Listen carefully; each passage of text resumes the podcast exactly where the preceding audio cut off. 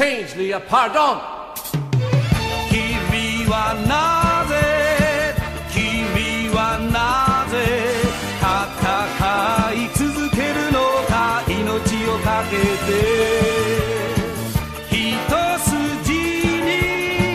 一筋に無敵の男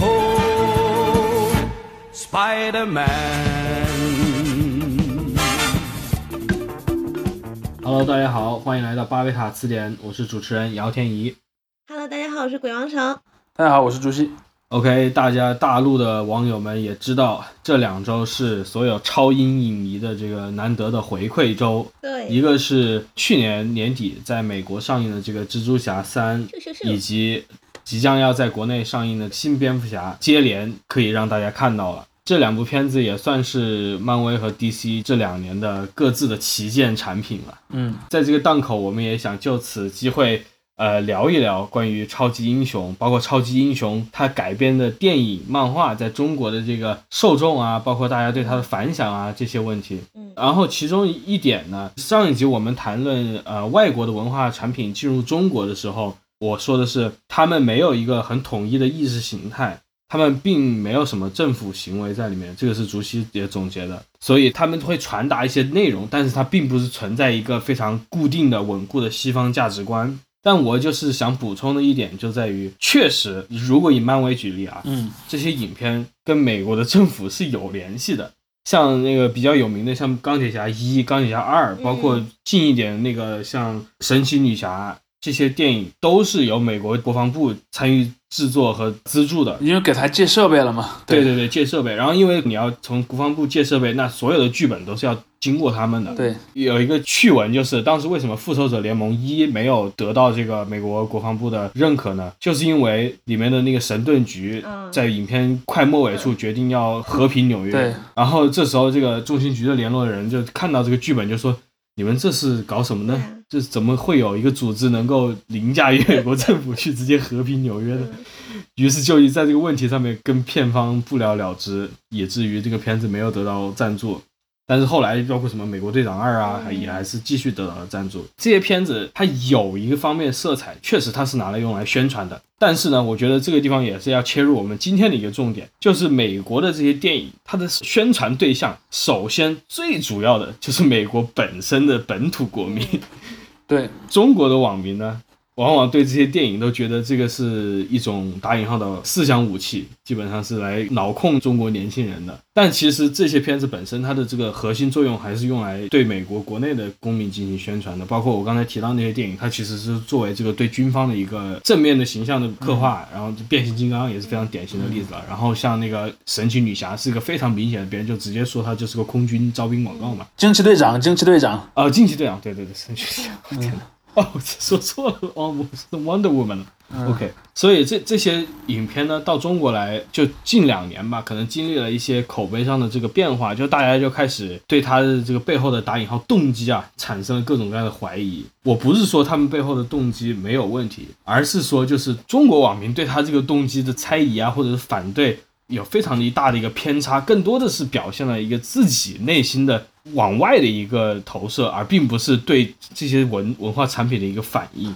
呃，当然我我在这儿要稍微补补充一点的是，呃，还有一点在美国的这个电影的产业和中国的不同，就是美国的国防部它最多只是说我不向你提供那个财财政上的支援，或者说我我不向你那个租借一些你需要拍摄用的具体的设备。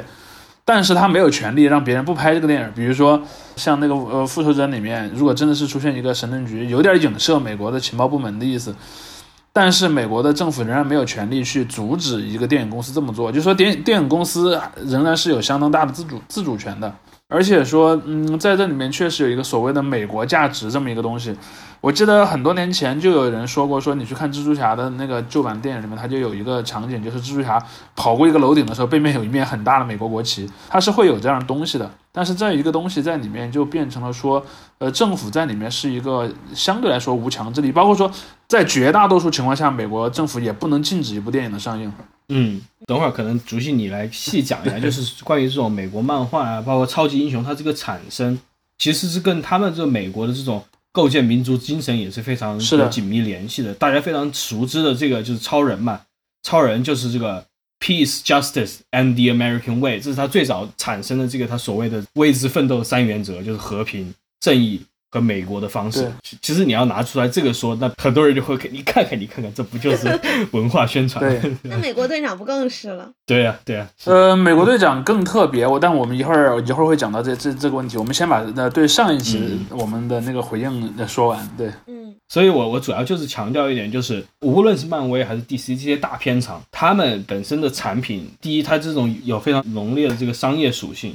它是要迎合一个非常主流的价值观的，嗯，这个也是一个边界模糊的定义，它中间有一些比较特定的元素在里面，但是它的边界其实是非常模糊的。所以这些主流大片有时候还经常会跟这个主流民意还出现不对付的地方，这个我们也是见到的。对，然后现在就是因为我觉得可能中国网友慢慢的对这些符号性的东西变得越来越敏感之后，大家美其名曰吧，就说对这些影片或者什么产生了一种警惕。嗯，但我就想强调一点，就是包括上一集对于那些游戏的引入的这个反应，我也是想强调，就是大家所反映的东西是一个错误的东西，或者是一个不存在的一个东西，是个靶子。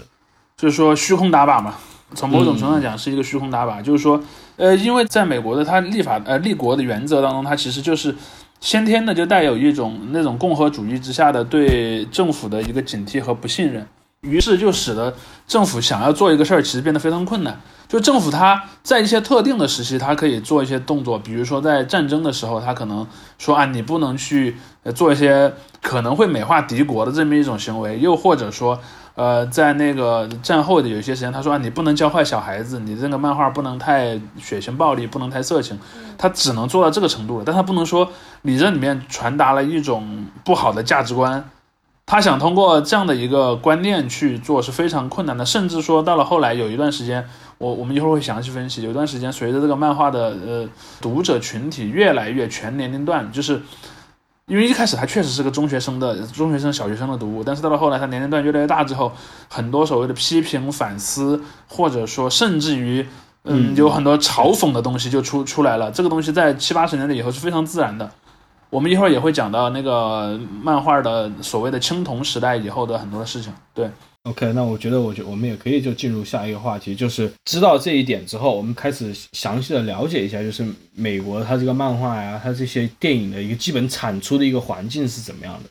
然后我们可以根据这个环境来看看，应该从什么样的一个视角对这些文化产品进行分析。OK，所以我们要要不要先聊聊这部这部呃蜘蛛侠呢？可以啊，简单说一说呗。被骂的，其实也不算被骂的很狠，哦，我我感觉他在中国的网友这儿受到的那个负面评价是比较多的。前两天其实我还专门写了一篇一篇东西去分析这个中国很多网友的那个呃批评。其实批评我主觉得主要来来自两个层面，一个层面是说这个剧情太强行了，就是比如说，就我自己也也也说过嘛，我说我看完的第一个感觉是甲方的任务罢了，就是说。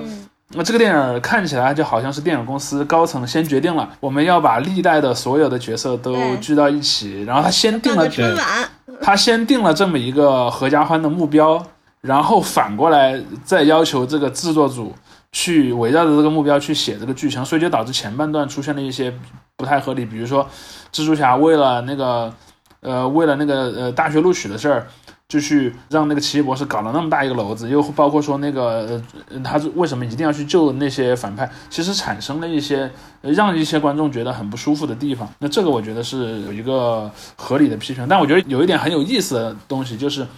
中国网友完全不认同说这些反派是值得拯救的，嗯，因为事实上这里面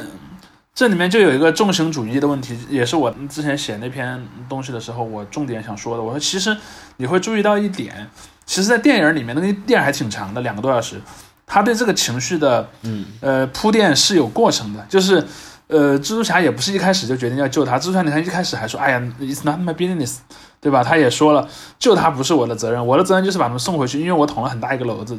你看他电影前半节的蜘蛛侠，他的受到的主要的这个情感的动机是什么呢？我捅了篓子，我要尽快把我捅的篓子给修复好。于是呢，他决定把那些坏人都直接抓起来，然后直接送回去就完了。这个事儿直到什么时候才出现了变化呢？直到他发现这些坏人都是在死之前的最后一一刻才被传送到这个世界的，也就意味着，如果你原点把他们传回去，他们可能就会死掉了。但是，但他还是有点犹豫，就是让他死好像也没有什么 心理障碍，那就让他死嘛。但是到了到了那些坏人在开始交流这件事儿的时候，他突然又有点动了恻隐之心，而且之前他姑妈还劝了他很久。所以这一点导致他后来改变了主意，而改变主意之后，他姑妈死了之后，他又一次的不想救他们了，又一次是我直接摁了，把他们全部送回去算了。但后来又一次被阻止了，然后又一次才下定决心。你会看到说他还是有一个，呃，我称之为叫做白左 PTSD，就是现在的中国的中国的很多观众，就是我一看到这个电影里面就是呃好人一方。尤其好人还是个白人啊，看到好人这方想要去救坏人，我就说啊，这是白左，这是搞政正确，怎怎怎么怎么样。但是我会说，至少具体到这部电影里面，我觉得主人公的情绪的变化，它是有一个过程和发展的，还是比较有说服力的。嗯，对我对影片的这个主要的批评，其实剧情方面我都觉得随便吧，因为这漫威嘛是比这烂的多的是。呃，然后比如说这个主要的，其实还挺多的。一会儿我也，我跟你说，我今天来录节目之前，我还专门查了所有的那些超级英雄电影的，也不是所有，大部分吧的评分。我们一会儿可以详细的来来聊，有一些很有意思的结论，是不是？但这部片子，我跟很多评论人都是一个观点，就是他在制作上面越来越不用心。嗯，这个我觉得是漫威近两年来最值得批评的一个事情，就是从黑寡妇开始，我觉得。哦，也不是黑寡妇，其实从复联四开始就是比较明显的，因为可能工期太赶，嗯，制作上就有这种偷工减料的东西。它的特效其实说好也不错，但是有瑕疵的地方还是非常明显的。无论是这个很明显的这个 CG 的身体替代了真人的身体，还是那种经典的就是大家经常开玩笑那个美国队长内战里面，所有托尼斯塔克出场的时候都是他这个头悬浮在他的衣服上面嘛。大家都经常开这个玩笑，就说现在漫威的那些穿服装的角色都是脑袋悬浮在衣服上面，都只用露脸了。对对对，这个是一个问题。然后就说漫威的这些影片里面，他的参与的制作团队其实都是非常好的团队，包括蜘蛛侠电影啊，他们的摄影师啊，也是以前就是拍正所谓的打引号正经电影的。但是他们进入这个漫威的绞肉机之后，都变成了一个个的你分别不出来的方块肉、拼接肉，对吧？嗯，所以在这个情况下，大家都觉得你这个是对电影工业的一个非常负面的一个标准化行为，你就是把它变成一个个的这种好好的小方块、小饼干，但它就缺少了各自的特色。我觉得现在漫威给我的感觉就是他们就是在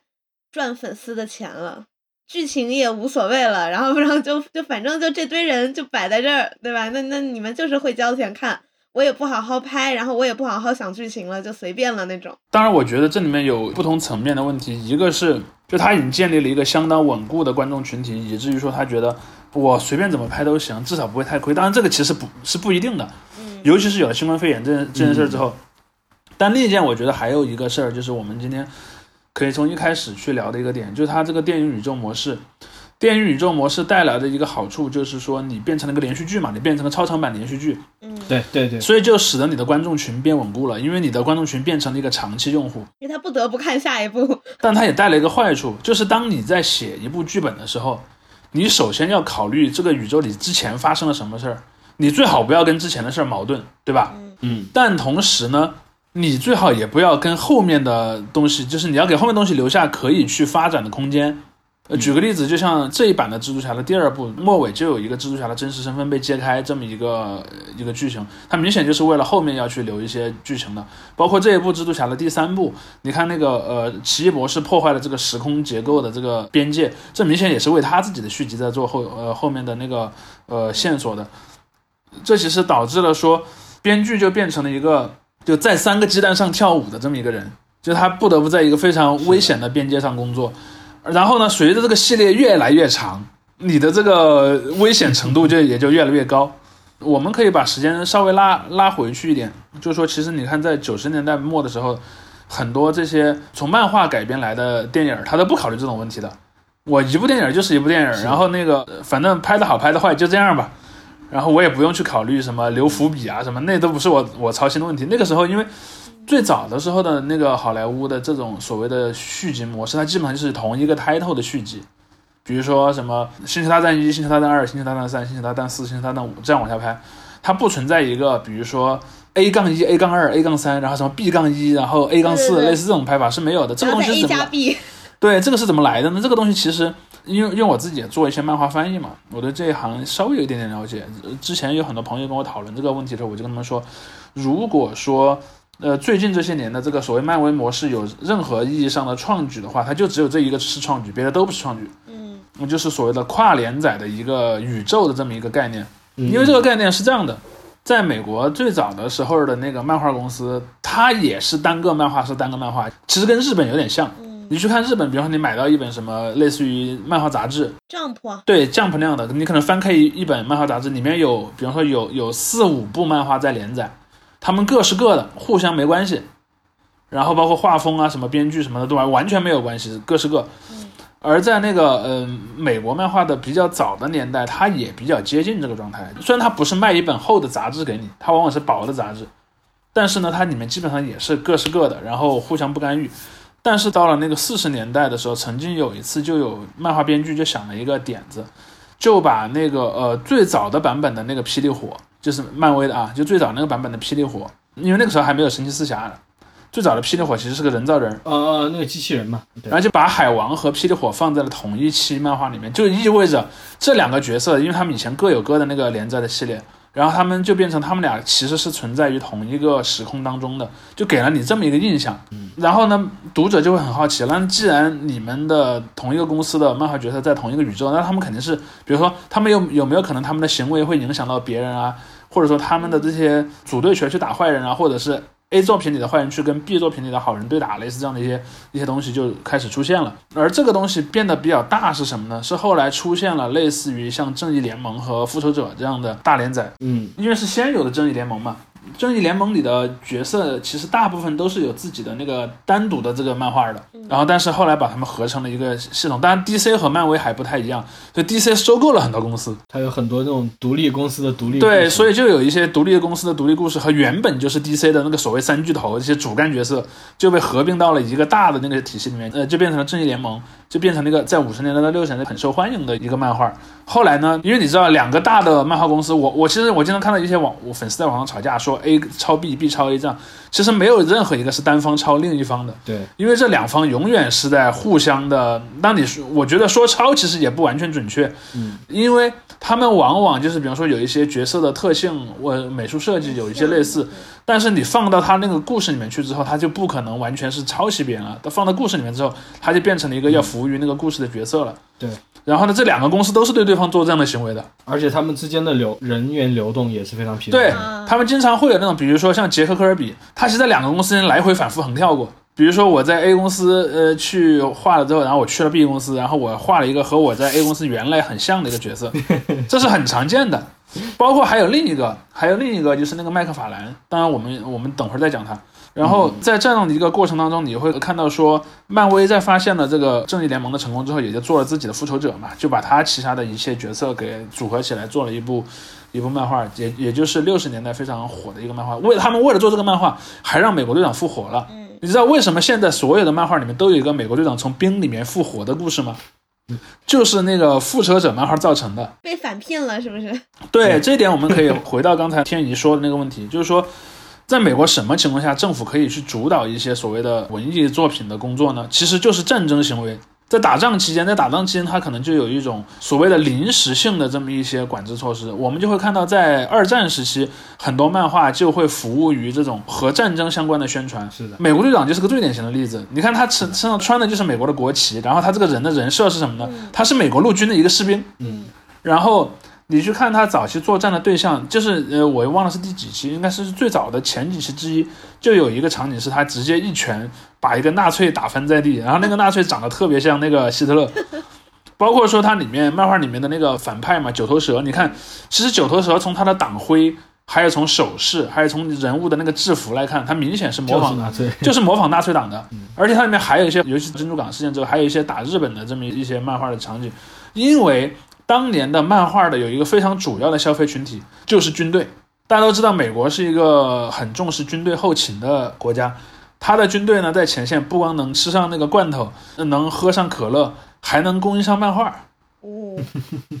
对，所以他经常会把那个大量的漫画运到前线去给士兵看，而这些给士兵看的漫画当中呢，就有很多是为了鼓励他们的士气而创作的，这就有了像美国队长这样的漫画。但是话说回来啊，在美国这样的一个国家体制之下，你不可能长期命令人这么做的，而且还有。你这个东西，如果到了战争结束之后，就是没有这么一个纳粹这样的外敌了，你天天画一个穿着那个美国国旗人去打那个纳粹，其实也没人看了。对，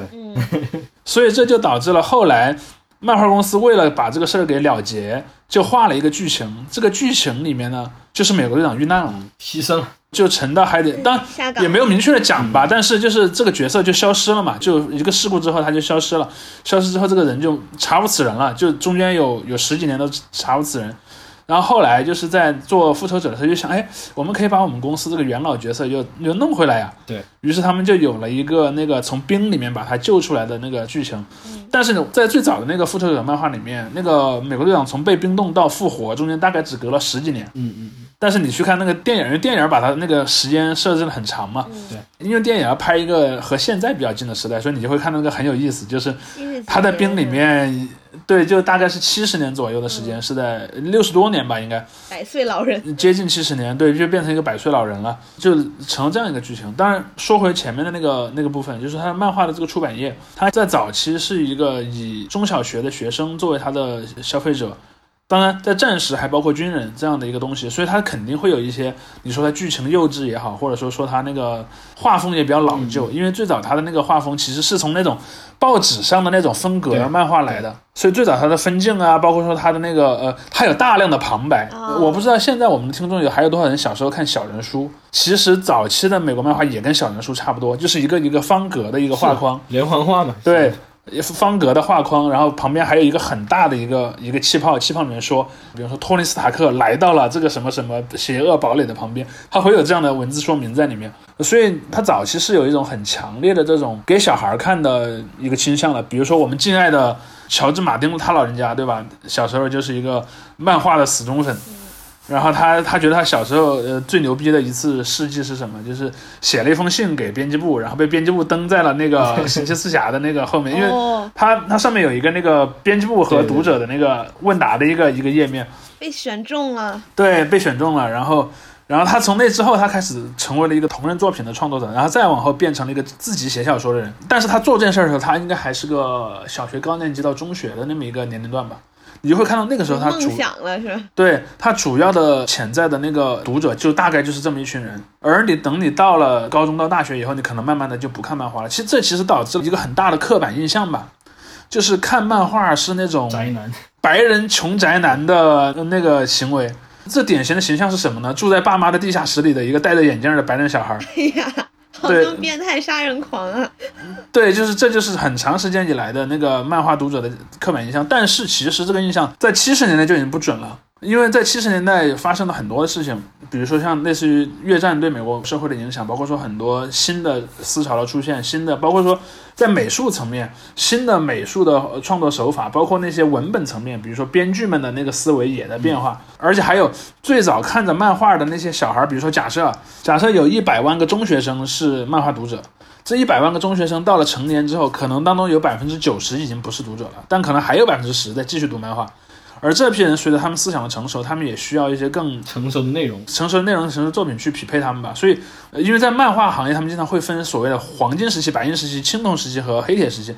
那么黄金时期其实其实就是二战前的那个最早的那些漫画角色出现的时候，而白银时期呢，就就是二战后到六十年代的大概这一段，而七十年以后到了青铜时期，你就会发现和前面的黄金和白银时期出现了很大的区别。举个最简单的例子，就是我们很多观众都很熟悉的那个《X 战警》里的这个金刚狼这个角色，就是在青铜时代出现的。因为我之前跟跟一些朋友讲过，说我们去看那个六十年代的那个漫画，有有很有意思的一个现象，就是你看。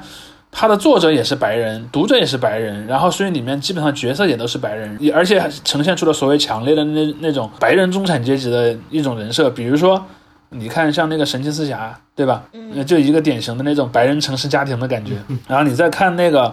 你再看那个 X 战警，X 战警最早是是什么呢？其实是个校园喜剧。然后那个呃，X 教授是个白人老头，是那个学校的校长。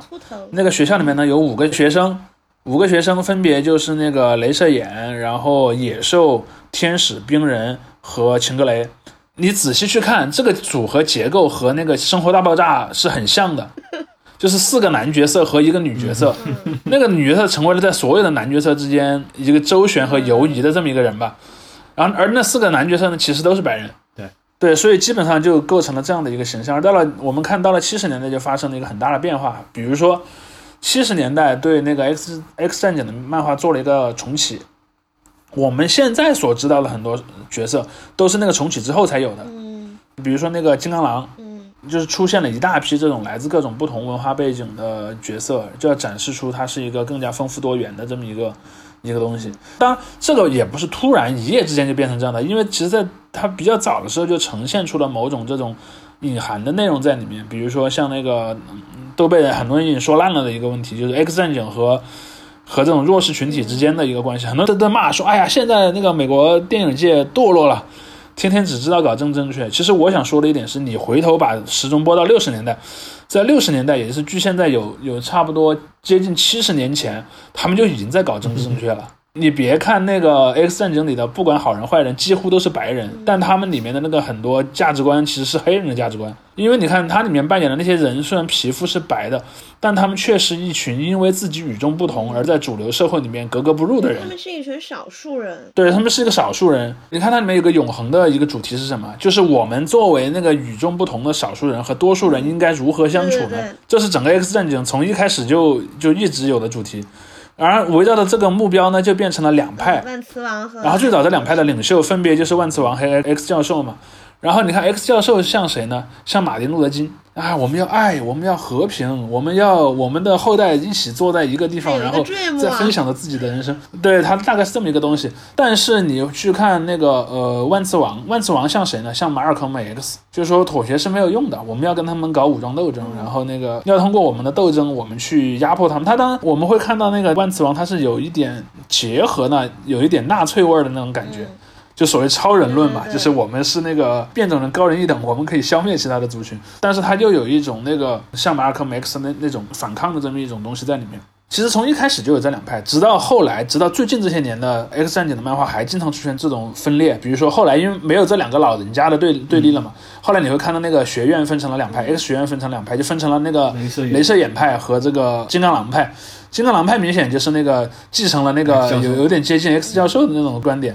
而那个镭射眼那一派明显是继承了那个万磁王那一派的观点，永远构成这样一个主题。而这个主题如果放在六十年代，它就是黑人的主题，就是黑人里面有两个不同的民权领袖，温和派和和这个抗争派的这个呃民权领袖，各自持自己的立场去推动整个变种人社会的进步。而到了七十年代、八十年代以后，随着这个呃种族问题慢慢的退潮了，后来就变成比如说什么女性的问题，或者是什么性取向的问题，所以我们就会看到说，在 X 战警这个就是我们看到的那个电影版本的 X 战警，也就是大概是在两千年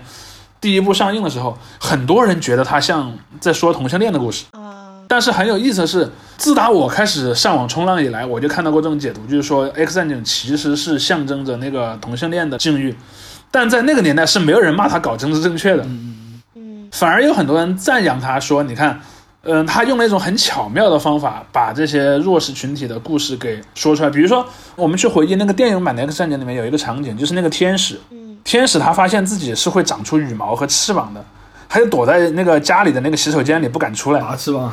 对，还在拔翅膀上的毛。然后呢，被他爸爸发现的时候，他特别紧张。你看这是什么？这其实是那种典型的那种青春期处在迷茫期那种，比方说他对自己的性取向迷茫了，然后呢，他不敢告诉他的那个家里人，他很像那样的一个心态。你说的就是那个《X 战警三》里面的剧情嘛？对《X 战警三》里面它里面这个核心剧情就是说，现在有一出现了一种药物可以嗯，打引号治疗你的变种，对对对，所以你看，这个其实就是一个很典型的那种对于弱势群体的一个象征。而整部老的《X 战警》三部曲里面就有一个核心的价值观是什么呢？就是骄傲。嗯就是说，我们身为与与众不同的人，我们没什么可耻的。嗯嗯就是不要认为你自己的与众不同是一种羞耻，这是他前前三部里面所一直在反复暗示的一个线索。但是那个时候，我觉得，因为那样的一种价值观是符合当时的美国社会的一个所谓进步派的这么一种预设的，尤其是文艺界又比一般的美国社会要更进步派一点儿。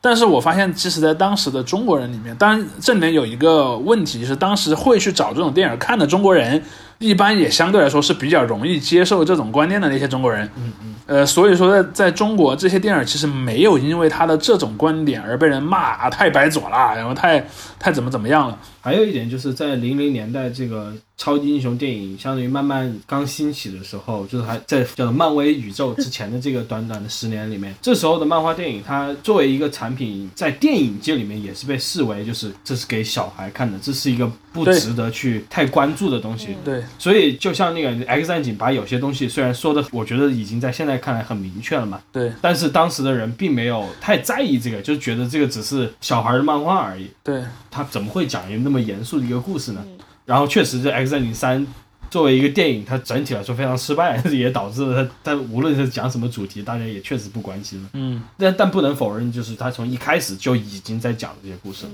对，那当然这里面这里面我就觉得天一提到了一个很很重要的点，就是说我们跟在之前在对那个漫画的出版业在在聊的时候就说了这个问题。事实上，在七十年代、八十年代以后，漫画这个东西的那个所谓的他在聊一认真的聊一些严肃问题，这个倾向就已经出现了。但是由于主流的那些更老的那些当时的主流社会，就当时的那些什么，比如说五六十岁以上的那些掌握着那个财政和这个政治大权的那些老白人们，还不理解这个问题。对，因为他们小时候还不是看着这样的作品长大的，他们小时候的印象是什么呢？漫画就是给宅男看的。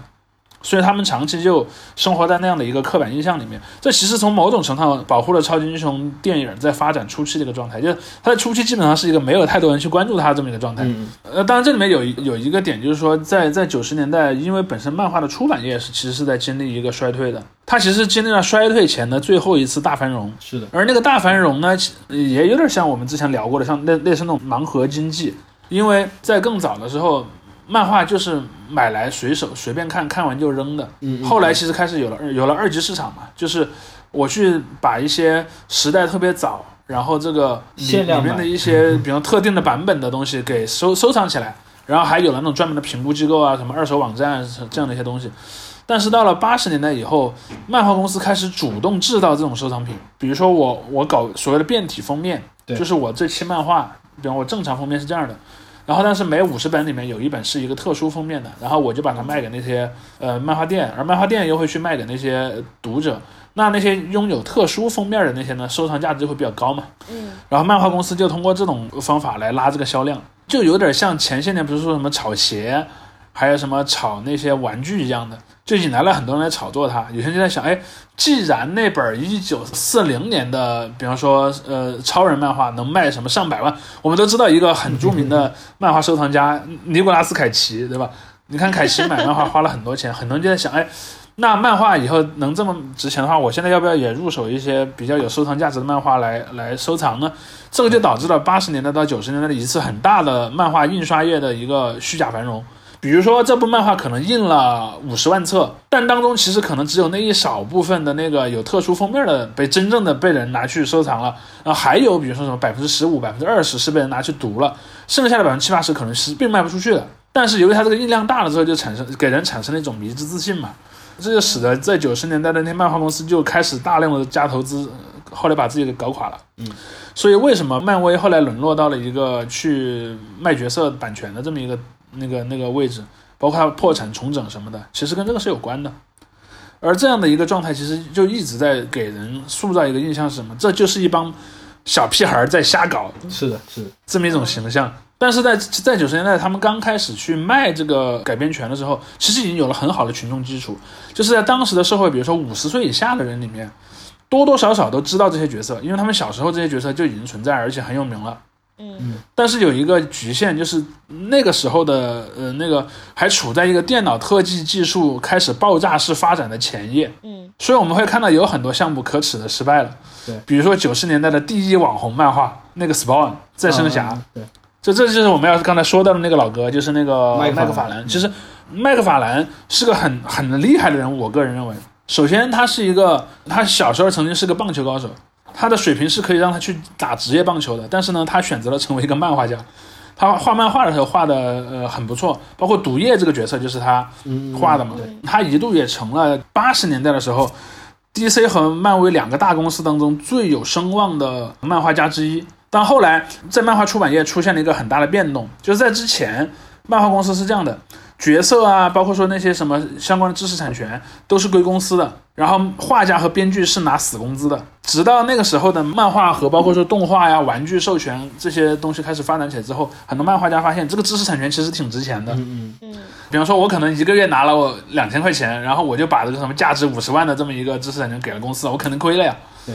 所以他们就干了两件事儿，第一件事儿就是去跟公司之间去谈这个东西，你也要给我一些授权嘛，然后这是一方面，而另一方面就是有一些更激进的这些漫画家就出走了，就自己办公司去了，他们就有点像后来那个音乐界所谓的独立唱片公司那样子，就是嗯。就类似于什么摩登天空那样，就是他们后来办了另另一个漫画公司，叫做 Image，在中文译作叫做漫图。Image 这个公司就是公司不持有任何角色的版权，角色版权都归创作者所有。公司提供什么呢？公司提供印刷、发行、呃宣传的渠道。除此之外，其他它就像是一个共创的空间这样子的东西。而最早加入这个 Image 的漫画家之一就是这个麦克法兰。而麦克法兰去了这个公司之后，创作了一个角色，就是这个 Spawn，这个再生侠。而再生侠其实长得非常像毒液，嗯嗯，包括说他的一些技能也跟毒液有挺类似的地方。然后呢，这个漫画角色就成了九十年代的台柱子，可以说在 Image 这个公司早期，他基本上把这个公司给撑起来了。而他这么火呢，就导致有电影公司想要给他改编电影，但是一改编就出了大问题，因为那个时候的那个 CG 技术处在一个让人敢用，但是又不好用这么一个状态。我们会看到说，当年的那部，我不知道有有多少听众看过当年的那一部再生侠电影。那个电影非常可怕，就是最后那个大决战部分的那个特技就丑得无以复加，所以就导致九十年代的那个人气一哥，然后在这个电影市场上经历一次可耻的失败。对，但再往后我们就会看到逐渐成熟了起来，比如说像那个 X 战警系列和蜘蛛侠系列就是很典型的例子。嗯。因为再往之前能取得相对成功的那个漫画改编的电影，它往往是那种对特效需求相对比较低的，比如说像《刀锋战士》那种，《刀锋战士》对特效的需求是蝙蝠侠没有蝙蝙蝠侠，呃，对，蝙蝠侠也是，但是我认为蝙蝠侠也还是需要一定的特技的。对，但是它跟刀锋战士基本上是在一个水平上的，因为它大量的是什么格斗啊，什么冷兵器啊，没有动不动出现一个什么在现实中不存在的生物这样的一些东西。嗯，对，它就不太有。但是我们会看到说，在两千年左右，就是伴随着 X 战警和这个蜘蛛侠的出现，它其实就标志着这个所谓的呃那个 C C G I 技术的一个成熟。而这个东西其实真正改变了呃超级英雄电影的命运的。这就解释了为什么在九十年代和两千年，其实它所面临的面临的这个潜在消费者群体都已经建立好了，就全都临门一脚了。但是这一脚却在二十一世纪才被踢出来。嗯，包括你去看那个像什么，比如说冰人，或者什么霹雳火，或者像魔形女，或者像什么夜行者。如果是这些角色，你要放到那个什么六七十年代的水平去做，你只能给他做那种特效戏服，让演员穿上全身的那种特效戏服，就会看起来很尬。是的，除非你是像那个《星球大战》里面楚巴卡那种，就是他他不太让你想象到他是个人，否则你都非常非常尬。而到了那个两千年之后，这个技术就逐渐成熟起来。我我记得印象特别深，就是说，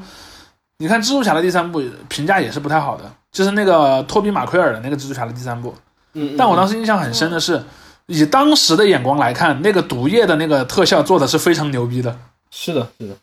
就是它身上的那个呃共生体在像流动一样，像那个很多小虫子在爬来爬去，嗯那个东西你是无法想象，你在那个传统的那个电影行业里面，你用那种传统的戏服，你根本就做不可能做出那样的东西来。还有那种杀人的特效，那个 Sandman，对，还有那个杀，就是对你，你把它比方一下打散了，然后嗯比方说把它扔到那个铁轨里面去，被那个火车给给磨掉了一半，那种效果你你在以前也是做不出来的。还有那个什么，还有像那个蜘蛛侠从那个从那个很高的楼上荡下去那种镜头，也是要要依赖特效的。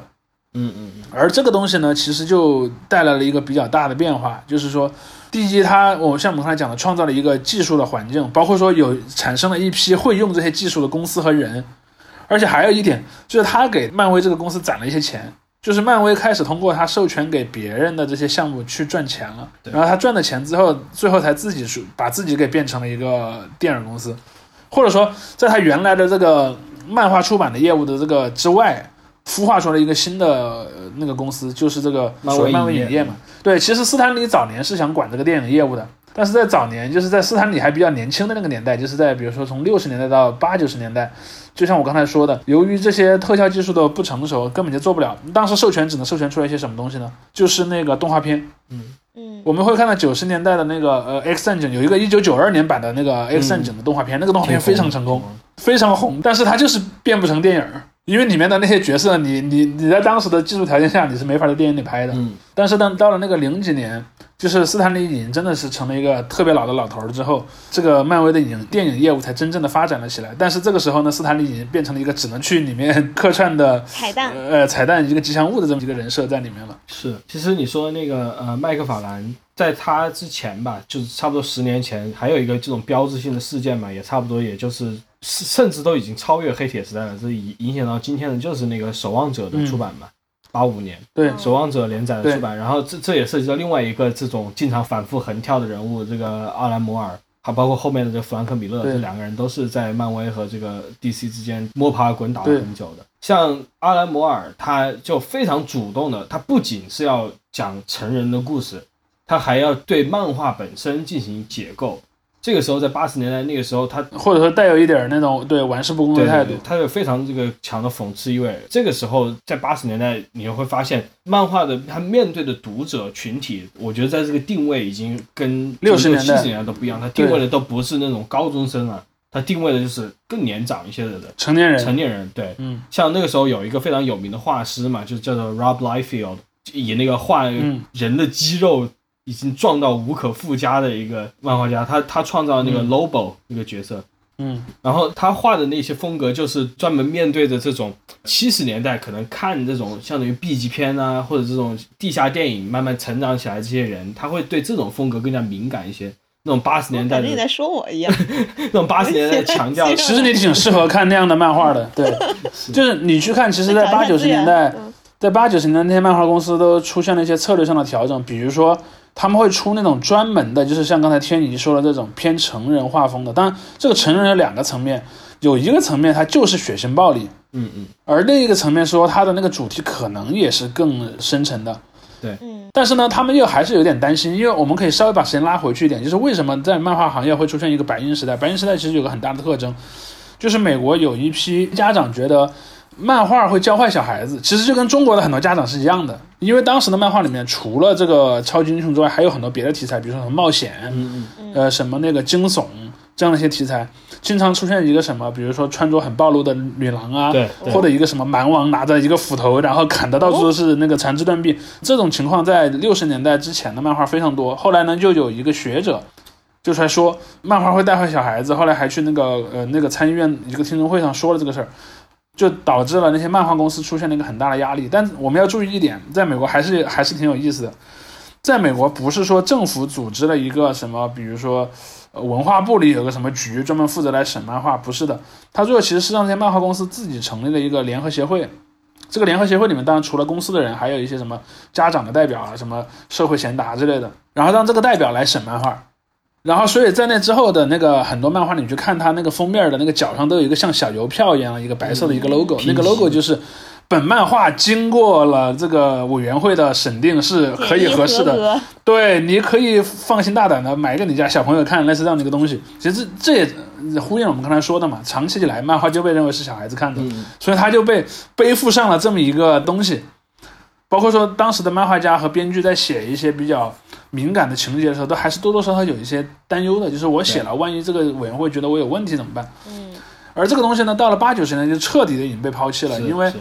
虽然那个时候还是有这个委员会，这个委员会也还是在运作，但是有大量的那个漫画，它就是打着我就不是给小孩看的这么一种人设而出现的，嗯。所以我们就会看到在很多大的漫画公司下面，它都会设一些子品牌，这些子品牌就专门负责出这种类型的漫画，比如说在漫威有个叫做叫做漫威 Max，嗯嗯嗯，对，出那个惩罚者。他，经常出的就是一些惩罚者这样的一些东西，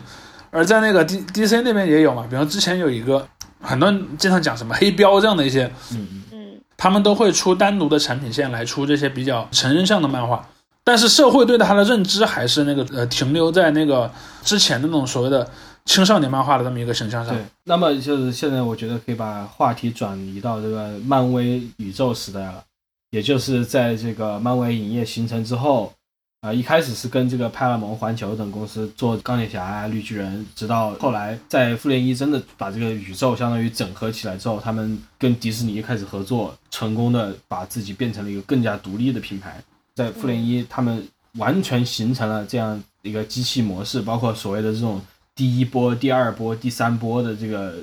产出模式之后，他们设计的内容，它的这个面向性其实也是很固定的。他们做这个电影的思维，我觉得是跟这种七八十年代就大片时代初期的这些导演和制片公司的这个想法是一样的。就是我打的就是所谓的 PG 十三级，它虽然不是全年龄的，也不是那种 R 级，就是不会有那么多粗话呀，也不会有那么多血腥暴力，嗯它正好是压的这个一个卡在两个之间的。三对这样一个年龄段里面，这是他们所谓的死这种侍二咱们引进的好像就是 PG 十三的版本，啊十就四二，对对对对最那个的那个版本。对对对对，R 级那个版本我看过，我去香港看的，然后我在台湾看的。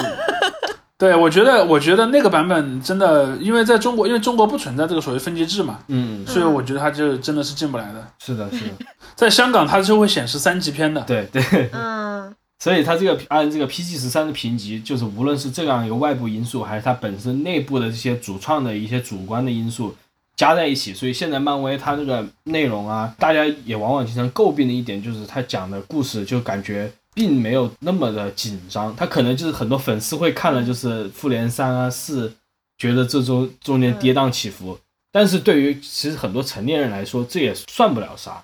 你看着看一乐呵，就是包括你像现在的蜘蛛侠三也是的，大家对里面一些情节，就粉丝啊对里面一些情节，他的反响是非常热烈的。但是对于很多成人来说，他除了就是看到一些就是熟悉的面孔出现以外，会小激动那么一下。但是对包括一些角色的这个呃死啊，包括一些角色的这个关系的发生变化呀，大家也评论的新版蜘蛛侠三里面结尾蜘蛛侠和他自己朋友之间这个关系的这个变化呀，对于他们来说，这也并不能激起什么波澜了。这是一个非常安全的一个叙事，就是它是一个非常就是很套路了，对纸面上很好看的一个东西，但是真正也演出来，并没有说那么有打动人心了。当然，这里面我要再次拉回啊，像我们刚才讲的那个漫画里出现的这种交错连载的这么一种所谓的大宇宙的这么一种方法，对电影行业带来了一个，我认为这是唯一的所谓的革命性变革。我还想再讲另一点，这一点也就是跟天怡刚才也有讲到的这个问题，就是说，第一，它这个系列做的越来越长，然后呢，同时它就要要做一个 PG 十三这么一种一种设定，而且还有另一点，现在粉丝太容易给公司反馈了。嗯嗯嗯，所以就使得公司其实很难去做一些比较激进的动作。比如说，你说我要把一个重要的角色写死，你像就像当年那个钢铁侠那个角色在电影版里面最后死掉的时候，其实被骂很多的，对对对，很多观众都对对他很不满意，包括说那个什么对美国队长的那个结局也是他变老了嘛，嗯。很多人也是在在骂说这个公司如何如何呃这样的，就是你经常会看到他真的就跟那种呃饭圈的思维是很已经很接近了，嗯。就是说，哎呀，公司是不是对我们家谁谁谁呃不好啊？对，比如说就就类似之前那个经常吵架，就是那个呃所谓的那个盾铁党和盾东党的吵吵架，就经常说，哎，为什么这个系列里面一定要让我们冬兵来做这个坏人呢？嗯然后类似这样的一些一些东西，就是说他接受不了自己喜欢的角色是个坏人，这个当然是一种可以理解的心态了。但是说这种心态其实真的就挺青少年的。我没有说青少年坏的意思，但是说他你就会发现他是一个非常青少年的这么这么一种心态，而且他们会去非常强的反馈给这些公司，而这些公司是一定要考虑这个因素的。嗯比如说对于很多观众来讲，他可能就是看我喜欢那个角色有没有出现在里面，类似这样的一一些东西去去判定我要不要看了。呃，这是一个方面，还有一个方面就是说，因为在比较早的年代，漫画的那个刊的名字，一般它是以一个题材为名的，比如说悬疑故事，嗯比如说侦探漫画惊、奇故事这样的一些侦侦探漫画或者动作漫画，它都是这样的。而我们现在所知的美国漫画的标题一般是什么呢？一般是一个角色的名字，比如说什么 Spider-Man，或者是 Iron Man，或者是那个 Batman 这样的一些一些名字。那么这个变化是怎么来的？这个变化其实就是六十年代来的。因为在之前，比如说那个漫画叫的，比方叫做呃惊奇故事，嗯，我可能每一期或者每两期是一个故事，里面的角色是在不断的换的。然后突然我发现有一期之后有一个角色特别受欢迎，我我画了那个角色之后，全国各地都有读者来给我写信，说那个角色应该成为我们那个刊的那个常常驻的那个角色。嗯这个是谁呢？这个就是蜘蛛侠。其实蜘蛛侠是出现在那个叫做《Amazing Story》的那个，呃还是《Amazing Ta- Ta- Tales》，反正是一个当年就是前面有个 Amazing 的一个嗯刊名的一个一个杂志的，大概是倒数第二期。出现之后，由于他太受欢迎了，以至于他们就把这个角色就变成了一个呃长期的角色。但是为了纪念他最早那个刊的那个名字呢，他就把 Amazing 这个词留在了那个蜘蛛侠的那个 title 的前面，所以就变成了后来那个鼎鼎大名的 Amazing Spider-Man。包括说那个钢铁侠也是，钢铁侠最早是出现在一个叫 Tales of 呃 Suspense 里面，叫悬疑故事的这么一个一一个刊里面，而最后也是他因为受欢迎才单独变成了一个一个漫画。这些漫画公司发现，我围绕着一个单一的受欢迎的角色去画漫画，比我那种传统的不断的有新的角色进来，其实是更容易赚钱的。嗯，所以这导致了一个点，粉丝经济。对，这是个粉丝经济，就导致了漫画有多多少少带有了一种情景喜剧式的那种风格。就是说，他那个人物的呃形象、技能、性格、人际关系相对来说是稳固的。嗯，他只是在不断的在梅梅西就相当于情景喜剧里的一集，他又经历了一点新的故事，但是变化不会太大。你随时回来接，基本上都还是能大体上接得上。它变成这样一个东西，而且你就会发现，自打那以后，角色的年龄就很少再变了。嗯嗯嗯，嗯嗯，金刚狼，这个叫做呃不断刷新的这种时空连贯性。对，比如说你会看，你去看六十年代初的那个呃那个漫画里面，镭射眼他们是一帮小孩还在上还在上学，然后但是你看又又过了五六十年了，他其实比他上学那个时候感觉你只老了可能十来岁的样子。对，是，但你从故事的时间来看，他明明已经过去了五六十年了。柯南吗？包括像包括像钢铁侠也是，对他跟他跟柯南是一样的，就是以前我还看我还答过一个问题，我还跟人讨论过一个问题，就有人说这种现象是美国漫画特有的嘛，就是那个角色的设定被稳固了之后呢，他就长期不变了。我说不是啊，你去看那个柯南上 上那个小学上了多少年了？就是啊，个儿都没长。啊，当然先先不说这个问题是不是他独有的，但是这个问题在他那儿确实是存在的，就使得这些角色就是第一变得相对稳固了，第二呢，这些角色的就是他除了自己的年龄不再变了，他和别人的关系往往也变成了一个相对稳固的关系，所以就经常出现剧情杀，比如说我出了一个剧情，这个剧情需要某个主要角色去死，嗯，但由于那个那个角色太受欢迎了，他又没有真的死，嗯，后来又由于某种原因他又活了。嗯，这个事儿就发生了非常多，在漫画连载中发生非常多，比如长经历了好多次了。包括说《X 战警》里的秦格雷，嗯，嗯秦格雷就是个典型的死死生生的人物，所以出现了很多很多类似这样的情节。比如说，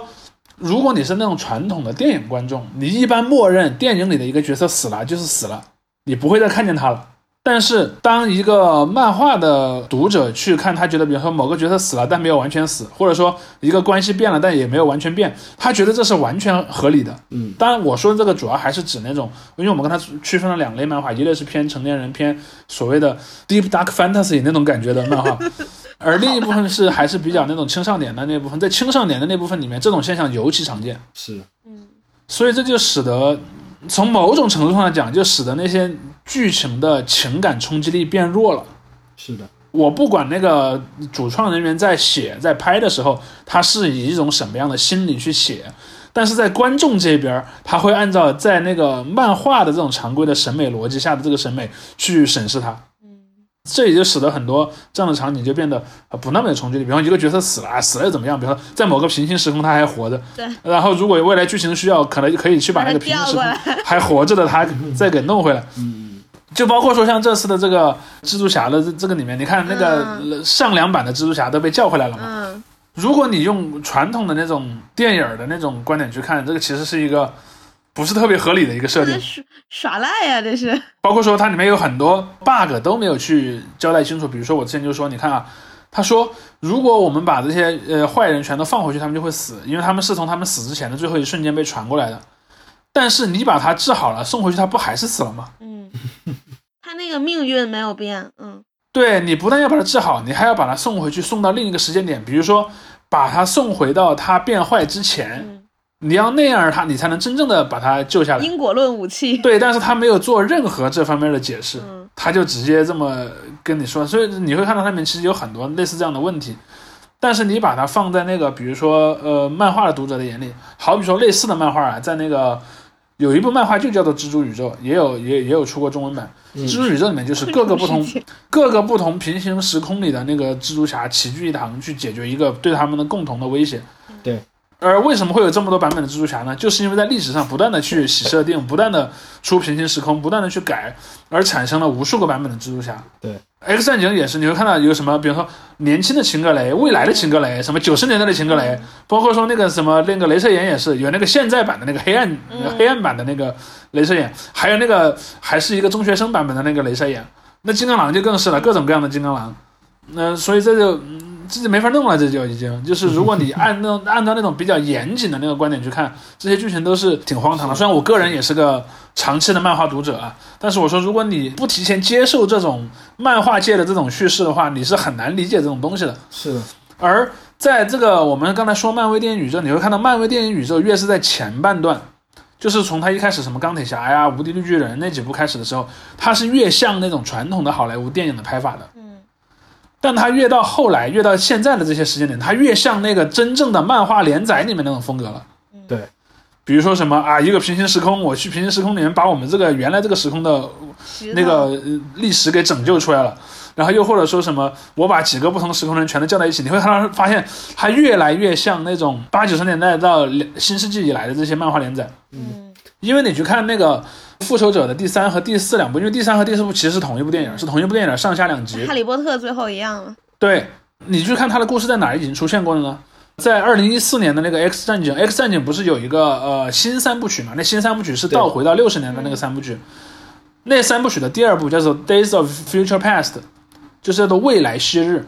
未来昔日这部电影里面其实就是一个和后来那个复仇者的三和四一类似的故事。我们去了另一个时间线，我们在那个时间线要去拯救我们现在这个时间线。那个回到未来就是吧？对，就是就是那个嘛，叫叫做 Days of Future Past。但是回到未来这个其实没有说明它的这个属性，因为它里面是三个语态，嗯，就是 Future Past 和现在。嗯嗯嗯，但是你会发现这个模式是一样的，只是说在 X 战警里面它是更强调时间上的不同的状态，而在这个那个复仇者里面它强调是空间上的不同的状态，但是它都是类似的。而这个东西呢，就是给人非常强烈的叫做漫画感，就你看它的一看就是那种漫画编剧会写出来的东西，对，而不是那种传统的好莱坞的电影编剧会写出来的东西。因为好莱坞的电影编剧一般是不太碰这种题材的，因为这种题材你其实真的要写，你是很难把逻辑写圆满的。所以我之前讲，在我个人的观点里面，就没有好的时空旅行题材的电影。因为你永远会涉及到一个你怎么处理不同时间线的关系的问题，那个是很难把故事说圆的。我自己非常喜欢的一部小说，就是那个江峰南的那个叫做《商人与炼金术士之门》。我说，如果你真要把逻辑写完备，你就应该参考《商人和炼金术士之门》那样，里面是没有 bug 的。但是你去看像好莱坞的那些时空旅行题材的电影，还是这些在漫画里面大量出现的什么时空、时间、空间旅行的题材的电影里面，这些逻辑都是不完备的。但是你只能怎么办呢？你只只能说，我作为一个这个类型的观众，我根本就不在乎这个。是。啊，那就可以。确实是这样，就像看的原来的终结者一样的嘛。嗯这也是主席你早先谈到，就是当时好莱坞是没有做系列电影这样一个习惯的。终结者一火了之后，对。过了那么多年出了终结者二，他是强行给他弄续集，然后然后他是改了设定的嘛，就是说比如说哎，他没对。审判日没有那天发生，就相当于把前面设定吞了。于是他过了几年推迟了发生，哎，因为怎么怎么样，但是从那天开始，从那个时候开始，其实就已经出 bug 了。就从那个时候开始，因为你那个时间线就 就已经不再是原来那个时间线了。但是你会看到说在，比方说在在漫威呢，就是说一直进行到这个呃复仇者三的那个末尾的时候，就是那个灭霸成功了那个时候，他还是走的那个传统的那种模式。但是你知道，由于我们前面说的，它变得越来越粉丝服务了，同时也越来越像漫画了。你肯定知道第四部里面会有一个大逆转的，而且还有一点，观众是提前知道有第四部的。嗯嗯嗯，所以说第三部结尾的那个东西，除非你这你的那个沉浸感非常强，否则你是无法觉得它真的是一个很大的事儿的。对对，就反而是第四部钢铁侠死的时候，其实还挺对，因为你因为你知道那个钢铁侠没了和那个呃美国队长变老了，你知道这两件事儿都是不可逆转的，嗯你是有很强的心理预期的。但是在三的末尾的时候，你你是有预期，这里面所有的事儿都是会被翻掉的。嗯，嗯嗯嗯，除了洛基是不是？因为洛基也是真的死了。没有啊，对现在活了没有，但洛基其实也没有那死第。三部结尾嘛，因为他不是响指啊。不对，他的另外一个时间线的版本的现在是在活跃着的，嗯，对，只是说这个主时空的这个洛基死掉了嘛。嗯嗯，应该说还有很多个不同时空的洛基还活着那。灭霸这个人物算不算是比较创新性的人物啊？就是非常立体的一个其。实不是，，我觉得，我觉得他的动机也还挺混乱的。可是我好喜欢他。像这种 蔑视型的反派，其实就是随着这种团队英雄出现，他慢慢就出现了。因为你你是一个团队英雄，你必须要面对的是一个要足够能匹配得上你非常强大的对手，团队的对人，特别是团队里面的有些英雄特别强，你比如说本来就很强大。对你，比如说像漫拿漫威来说嘛，你的复仇者联盟里面，你铁人还好说，但是你有雷神这样的人呢，你有奇异博士这样的人呢，那他们要去对付什么呢？你看雷神天天去跟那些呃宇宙级别的神啊怪啊去还有漫威队长，对，漫威队长也是这原原嗯原来那个男版男性的 Cap- Captain Marvel 也是这样的嘛。然后那个奇异博士也是天天在这个虚空里面跟恶魔决斗，所以你到最后我来谈条件。所以你这时候就。产生了像吞星这种反派嘛，他必须要有那么大，对然后像那个正义对，而且要特别强，嗯，你看有但是因为超人当时要有达克赛德嘛，我我看完那个三的时候，我还跟几个朋友就是就这个灭霸的管理观、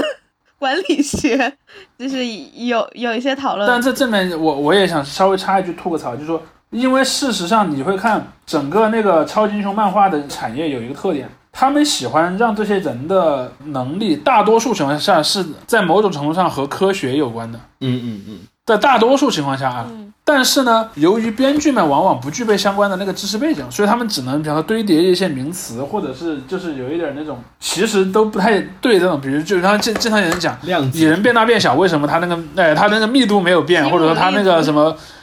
对它的那个分子量有没有变？然后又包括说黑豹的那国家，遇事不决量子力学，黑豹它使用的那些东西，包括说像那个钢铁侠所使用的那嗯个反应堆，还有无数的那个 bug，无数的问题。但是呢，我们这个问题就可以回到那个呃灭霸身上。其实灭霸那个管理学是错的，嗯因为那个生物的增长是指数级增长嘛。嗯你灭一半，它很快就回来了；你灭一半，很快就回来了。所以你必须不断的去灭一半。嗯这为什么他要引入这个设定呢？其实我觉得也是一个，他有点强行要和原著连起来，因为原著里面就有这么一个设定，就是有一个收集六颗宝石打响指灭掉一半的人。嗯其实那个东西它纯粹就是为了一个增加戏剧性的一个情景，它并没有真的去考虑灭掉一半的人的宇宙会变成什么样，它它是没有计算这个内容的。但是编剧就是因为这句话听起来很牛逼嘛，就把它写上去了。嗯也没有考虑过那个后果。对但是到了后来，就是我觉得他改这个电影的时候，就是做漫威电影宇宙这么一个设定的时候，其实他有一点，从我的观察来说啊，他其实是从那个第四部电影，也就是从那个雷神托尔的第一部开始在考虑这个问题的。嗯嗯嗯，就是从雷神托尔那儿，他开始出现了一些和这个什么宇宙当中的六颗宝石有关的线索，然后托尔和美国队长这两部电影里面都出现了这个线索而且还有对，然后到了复仇者的第一部呢，就把这个故事就相当于挑明了，就变成了一个什么呢？就是套用一个小说的名字“一桩事先张扬的谋杀案”。而这个东西使是使得这个系列电影变得像电视剧的一个最重要的手段。因为首先每一部电影仍然有它自己的主要的主线矛盾、主线的剧情，包括说它的结尾的时候，一般来说一定会消灭掉一个那个大的那个敌人。小 boss，对嗯，但是呢，一般你会发现在消灭之后，它会有一个和那些宝石相关的线索嗯。出现了嗯，然后这个线索不断的进逼，不断的进逼，一直到最后就到了最后的两部复仇者这里。来了一个大的释放，所以你你可以把前面这一共是二十来部电影看成一个电视剧的一季，嗯是的，而那个最后灭霸的战败呢，就是相当于整个电视剧的第一季的结束。你看终局之战的最后的那可能，比方说十多二十分钟，完全就像是个电视剧的一季的结尾一样，要给这一季出现过那些角色都交代一下，他们最后都去哪儿了。嗯但现在有个问题就是说，他拍了第二季了嘛，这第二季里面会发生什么，你还不知道。是。就是他还没有这么一个特别大的线索在里面亮出来。其实他铺垫这个多元宇宙，别人就有猜测嘛，这个就是一个本季的，对吧？主要线索。呃，对我我也是这么想的。我就这个问题，我想说的另外一个点就是，进入他这个漫威的宇宙第二季之后，他的这个影视制作模式也开始扩张了。就像第一季的时候，他虽然也嗯出了一些漫威的电视剧，但是那些电视剧它一直都是保持一个很模糊的状态，像那个《神盾局特工》啊，嗯，还是那个网飞的那些超级英雄剧，都跟这些主要的电影就没有什么瓜葛，人也是嗯就用的很边缘的人物在里面，可能客串一下之类的。但是第二季它出了很多主角，就是原来这复联里面相关人物主角的电视剧对，对对，对，但是呢，对于正常的观众，就是不是我这样的人啊，一个正常人观众，你是他？怎么会去看那些电视剧嘛？对不对？这些电视剧他一年出三部，没有人有那么多耐心去给你看那么多东西，所以他这时候就面临这个问题。包括很多以前的原来那些什么《星球大战》也是的，《星球大战》系列有个，他在整合他这个呃时间线之后，有一个问题就是它怎么融合那个克隆人战争的那个动画剧集里面的那些剧情嗯到新的东西里面来。对，但是再次回到，就对于正常人来说，没有人去看这些东西，但是对于粉丝来说，这些东西就非常重要。啊我看那个蜘蛛侠三的这个有一些批评，就是说你这个怎么没有去讲那个跟洛基的这个联动呢？就是洛基这个剧集的联动。嗯，但是就是很多粉丝其实是有这种心态，他觉得他看的每一个东西都是同等重要的，但是对于正常人来说，没有东西这是重要的。所以所以所以这些电影公司它面对的这个观众群体，也是因为它这个商业模式其实产生了一定的分裂的，就是有些观众确实就是图一乐。有些观众还天天死，就说：“哎，你这个电影发生在几几年啊，几月份啊？那个时候谁谁谁在干什么呀？我要去跟你对一下。”但其实就很难呐、对，早些年我就看过有一帮网友就是去总结那个说，这个最早是我记得在百度贴吧里看过一篇帖子，他们说这个这个叫什么最正确的漫威系列电影的观对对对看方法。，我也看过这个。然后它里面写的是什么呢？它其实是严格的按照剧情发生的时间给所有的电影排了一个顺序。比如说，这这部电影呃里面发事儿发生的事的时间线上最早，比如说美国队长嘛，嗯美国队长那个事儿是在二战发生的啊，那我应该先看那一部怎样怎样怎样。当年就有人去、呃、问我，就说那、你觉得这个靠谱吗？我当时就给了一个评价，我的评价就是说最正确的看法只有一个，就是按上映的时间顺序看，嗯，就像一部小说一样，比如那个小说里面有插叙，对，有插叙，有倒叙。然后你说我是个读者，我强行要把那部小说剪开，我要把里面所有的情节按照时间发生的先后顺序排下来，人家的故事性，人家的那个悬疑的那些点，它都不是要让你那么看的呀。这也对这不得不给一枪给乔治卢卡斯强行编号，吧 把正传《星战正传》一二三变成了四五六，这这神奇。对，对，我觉得你其实没有必要强行去给他说按照时间顺序给他编那个编号，你没有必要的。他们那种就还会把电视剧的第几集到第几集也加进去。啊对对比如说对，比如说这一部电视剧的第一季的前六集要在电影 A 的和电影 B 之间看，然后呢，第七集开始要在电影 B 的后面看，类似这种东西，我觉得其实没有必要的。你你其实就严格按照那个上映和播出的顺序去看就行了。但是说回天宇刚才讲的那一点，就是为什么会出现那个变化呢？除了这个它摊子越铺越大之外，还有另一个因素，就是跟这个经营的业态的变化有关。这里面有两个事情，我想重点的提一下。第一个就是迪士尼 Plus 的出现，嗯因为当你是在做流媒体的时候，做剧永远是比做电影更合理的。嗯因为如果你做的是剧，比如说我嗯可能从内容上讲，它跟一部两个半小时的电影可能差别也不大。比如说我一个迷你剧，这个迷你剧有六集，然后我稍微把那个拍的松散一点，然后我一个两个半小时的电影剪成一个有六集的电视剧，没有问题吧？没有，对。但是如果你把它做成一部电影呢，那可能我的那个订阅的观众上线一次就把它看完了。但我把它弄成一个有六集的电视剧，每周播一集，那这六周观众都会上来看。嗯，所以这个就使得迪士尼在有了迪士尼 Plus 之后，它开始大量的做这种电视短剧的项目。而且你看，不光在漫威这个产品线上做，他还在那个什么星球大战做了一大堆对那个电视剧，包括还有像那些什么，比如说皮克斯的那些动画的一些一些东西，也被他拿来做成电视剧了。这个就是跟他的这种要向这个用户收这种年费的流媒体业务的出现的格局是有关系的，这是第一点。第二点就是它的那个收购，嗯。因为之前我们会看到说，来自漫威漫画这个品牌的角色的版权分散在好多个不同公司手里，嗯。而那些公司后来呢，有一些公司后来就没了，就黄了，或者说那个项目黄了，然后这些角色的版权就被回收了，比如说像那个超等侠呀，或者像那个刀锋战士这种，就属于典型是这种例子。还有一些是什么呢？是那个公司没黄，但那个公司被迪士尼给买了。嗯。就福克斯嘛，X 战警就是这样的。你会你会看到说，我看了一下这几个公司分别各自出品的这些电影里面，其实福克斯出的这些作品，至少我从豆瓣评分来看啊，我先不讲 IMDB，X 战警是一个最水平不稳定的系列。对。他也出过不少挺好的作品，比如说那个新三部曲都不错，就是那个呃 First Class，还有那个 Days of Future Past，还有那个那那几部都不错，还有那个这两部吧，就这两部还可以。天启之后就开始呃，对，天启不太行。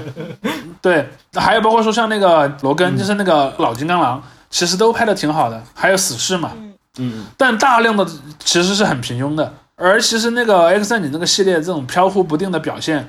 也恰好是让他公司变得更容易被收购的一个原因。我个人认为，对当然这也跟福克斯这个公司，它相对来讲，它的那个运营这个项目的那个思路。它不像那个，因为漫威的那里面有很多操盘手，自己是要不然是从小看漫画的，要不然是从小画漫画的，或者当漫画编剧出身的人，他相对就没有那么成熟的运营手段，所以就做的很乱，所以最后就导致他出了这样的一些问题。还有就像索尼嘛，索尼虽然项目也没黄，公司也没被迪士尼收购，但他发现漫威那个模式太赚钱了，太有吸引力了，于是他主动加入了，我打不过就加入。然后，于是就有了那个蜘蛛侠。你看，现在这个打破多元宇宙空间有两个最重要的功能，就是分别把福克斯系列和那个索尼系列的这些角色给吸纳到那个主时主主时空里面来。而这一点最后就会导致说，他通过这种打破多元宇宙，也许会创造一个特别强大的反派，就像第一季里的那个灭霸一样。又或者说，在不同的团队之间产生了这种问题，产生了一个新的 BOSS，类似这样子。我个人推断，如果这个项目还能做下去。对你说这个第二季的反派，我就想起来是谁了，是那个征服者康，呃，有可能是他嘛？现在就是说有可能是他，但是现在我言之过早，因为还没有直接关系于他的线索出现嘛。但我认为很有可能是他。但是这里面又出现了一个变化，就是说，当迪士尼成功的跟索尼联手，并且收购了福克斯之后呢，就发生了新冠肺炎。嗯，其实这件事儿对他的影响是很大的。比如说像那个他之前那些项目，如果没有新冠肺炎，那么电影的院线的市场还是很繁荣的。他从院线多多少少赚一些钱是不成什么问题的。当然，今年往后那个市场，我认为是会恢复的。但是就导致中间这这两年的这些电影的项目就非常的坎坷。对，一方面你做出来之后，可能你做的时候你觉得哎好像恢复的可以了啊，我开始做。等你准备上映的时候，可能又封城了。嗯，对，所以你就会导致像黑寡妇啊这样的一些一些电影，就是即便它的它那个二零二一年这个年份里面来算，已经是表现很优秀的了，但是跟正常年份比，仍然是完完全不够看。对对。另一点就是说，由也是由于这种未来的不确定性，也出现了刚才天怡说的那种，那我可能要小心一点，我不要投那么多钱。嗯。包括从工期上和资金上，你都会出现，好比说，你经常会看到那个。角色和他的那个背景之间显得就有点格格不入的那种，就是特效明显做的不是那么认真。突然五毛钱特效。对，就最近的这几部电影，你经常看到这样的场景，包括那个上汽也是嘛。上汽有大量的场景都是直接合成在一个，比方说一个竹林，你会觉得那个主角跟竹林之间是没什么关系的。两个图层，对，是两个图层。而这个问题，我觉得可能几年内都都未见得能够得到一个比较大的改善。他现在拍电影，就是好莱坞也有自己的所谓的防疫的这个成本在里面嘛。对，虽然是他们就是相当于松一些，但确实也是有各种各样的防疫的规章制度。这个也是花很多钱，拍也不好拍，放也不好放。嗯，对。包括说你你什么一个片场能有多少人？因为之前出现过那种什么，比如说有一个剧组，然后剧组里感染了很多人，这种事儿在好莱坞发生过好多次了。嗯嗯。所以这个变成一个很大的问题。但我个人有一个直觉啊，就是作为院线的这种电影市场。可能永远也恢复不了是的那个新冠肺炎之前的那么好的一个状态，或者就是大家也确实进入了所谓的审美疲劳。是的，我觉得你这样一个会重蹈漫画时代的这个覆辙吗？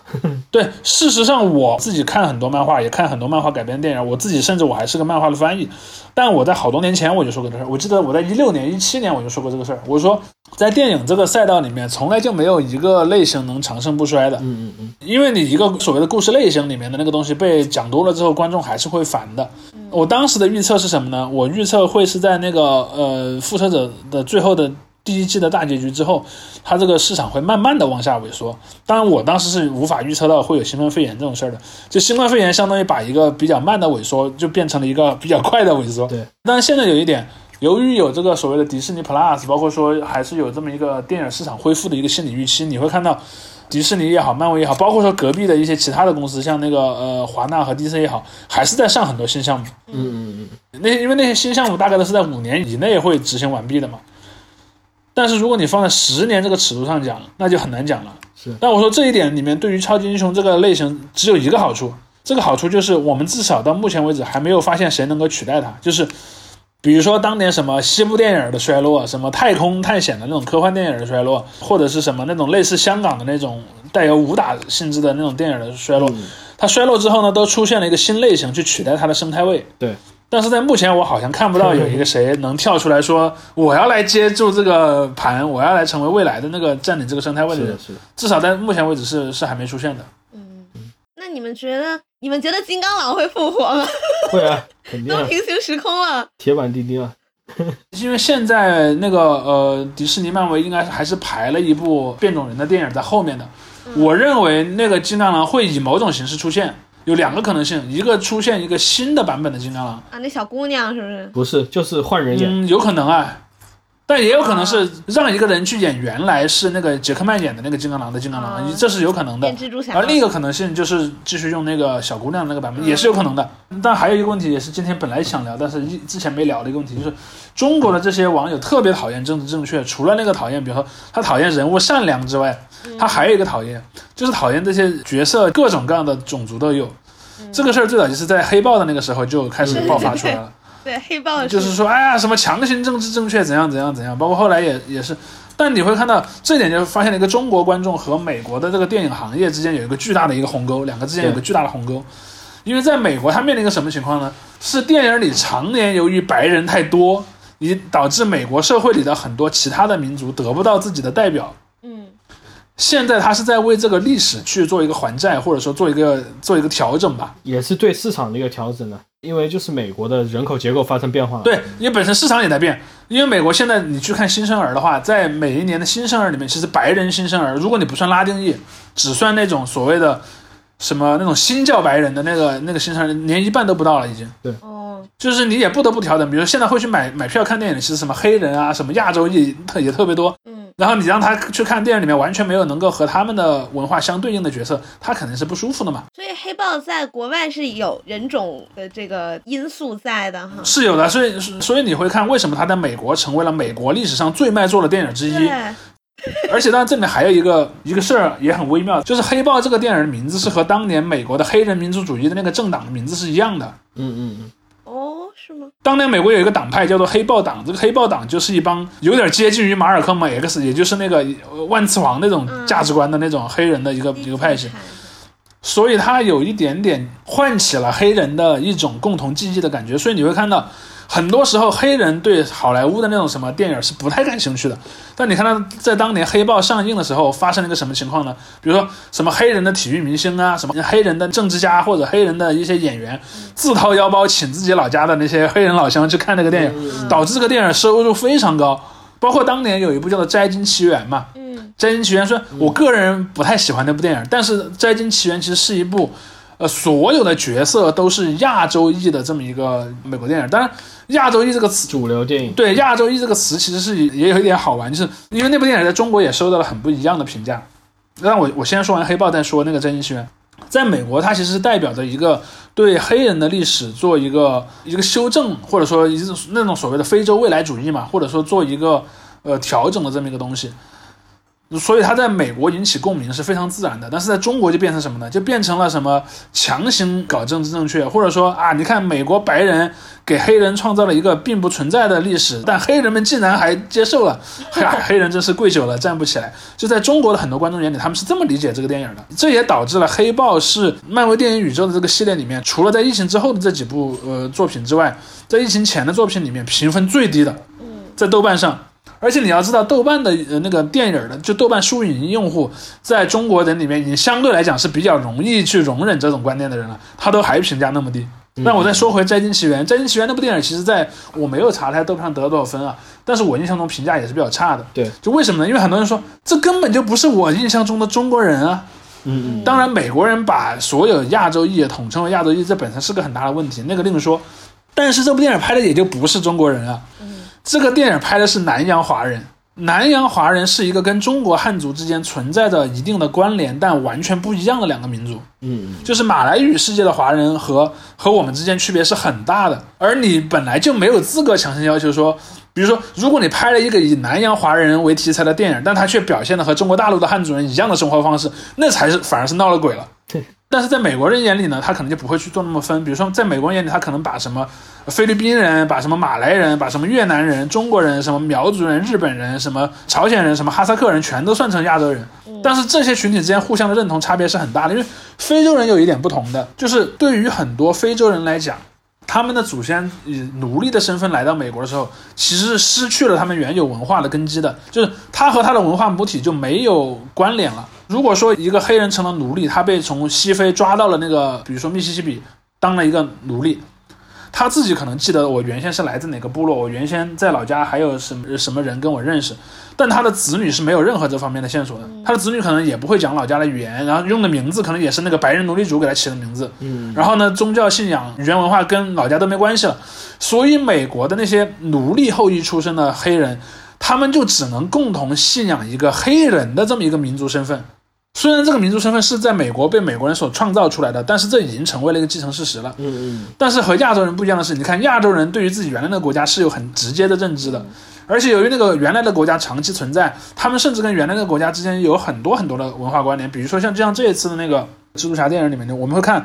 这一版的蜘蛛侠就有一个亚洲裔的这个小、嗯小胖墩儿，那个那个 Ned 那个这个角色其实是在后来那个黑人版迈尔斯莫拉莱斯的那个版本里面才有一个亚洲裔的小胖子是他的好基友，而那个角色呢叫做 Gank Lee，是一个韩国裔的美国人。而这一次电影版你就会看会看到说，他明显把那个莫拉雷斯那版的那个角色的人设给引进到主宇宙了，但由于他选的那个演员呢，他没选韩裔的那个演员，他选了一个菲律宾裔的演员。在这一部里面，你就会看到电影导演给了很多戏份，去向他的这个菲律宾文化的背景去做一个致敬。而它里面还一直在暗示说，东南亚的这些人是有很强的魔法天赋的。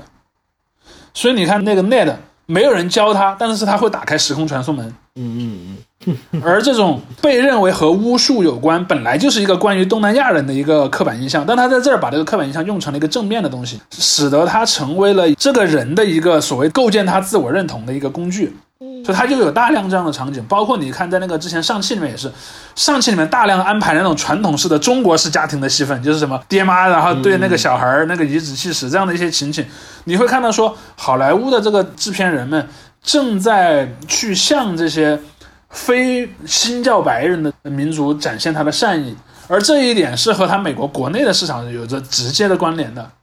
而在中国的这些网友的眼里，就看成你这个是一个很虚伪的行为，你这个是在装或者怎么样，甚至说你在故意的搞政治正确，你就会发现这一点非常有趣，就是中国这些右派网友比美国的右派网友还着急。嗯嗯。那我郭晨晨，我告诉你，就是现在金刚狼换人的话，有一个潜在人选，你知道是谁吗？不要是就是哈利波特的演员，啊，不要，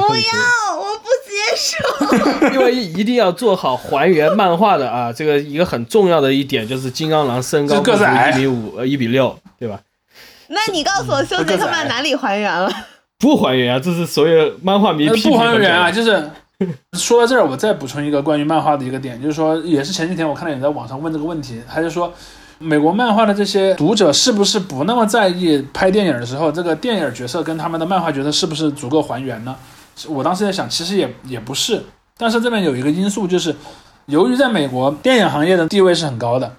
以至于这些漫画的这些很多创作者，他为了去，他甚至会故意不是说我要从现有的演员里面选一个像我的角色的演员，而是我会故意把我的角色画的和某一个演员像，哦，但他也不可能完全像，完全像有可能会有一些争议了。我我经常看那些画家的那些工作的他们自己的一些分享和一些手记，他们经常会说我在画某某某的时候，我脑子里想的是谁谁谁。嗯对对对，比如说我们现在看到的这一版的那个漫威电影宇宙，最早是有一个项目的，就叫做那个终极战队。终极战队其实就相当于一个把服装改得更现实，而且剧情改得更现代的版本的复仇者。这也就是后来大名鼎鼎的那个终极宇宙的一个开端。终极宇宙里面，我记得当年的那个尼克那个画家好像就说过，对他把尼克菲尔画成了那个山本杰克逊的那个黑人的那个样子嘛。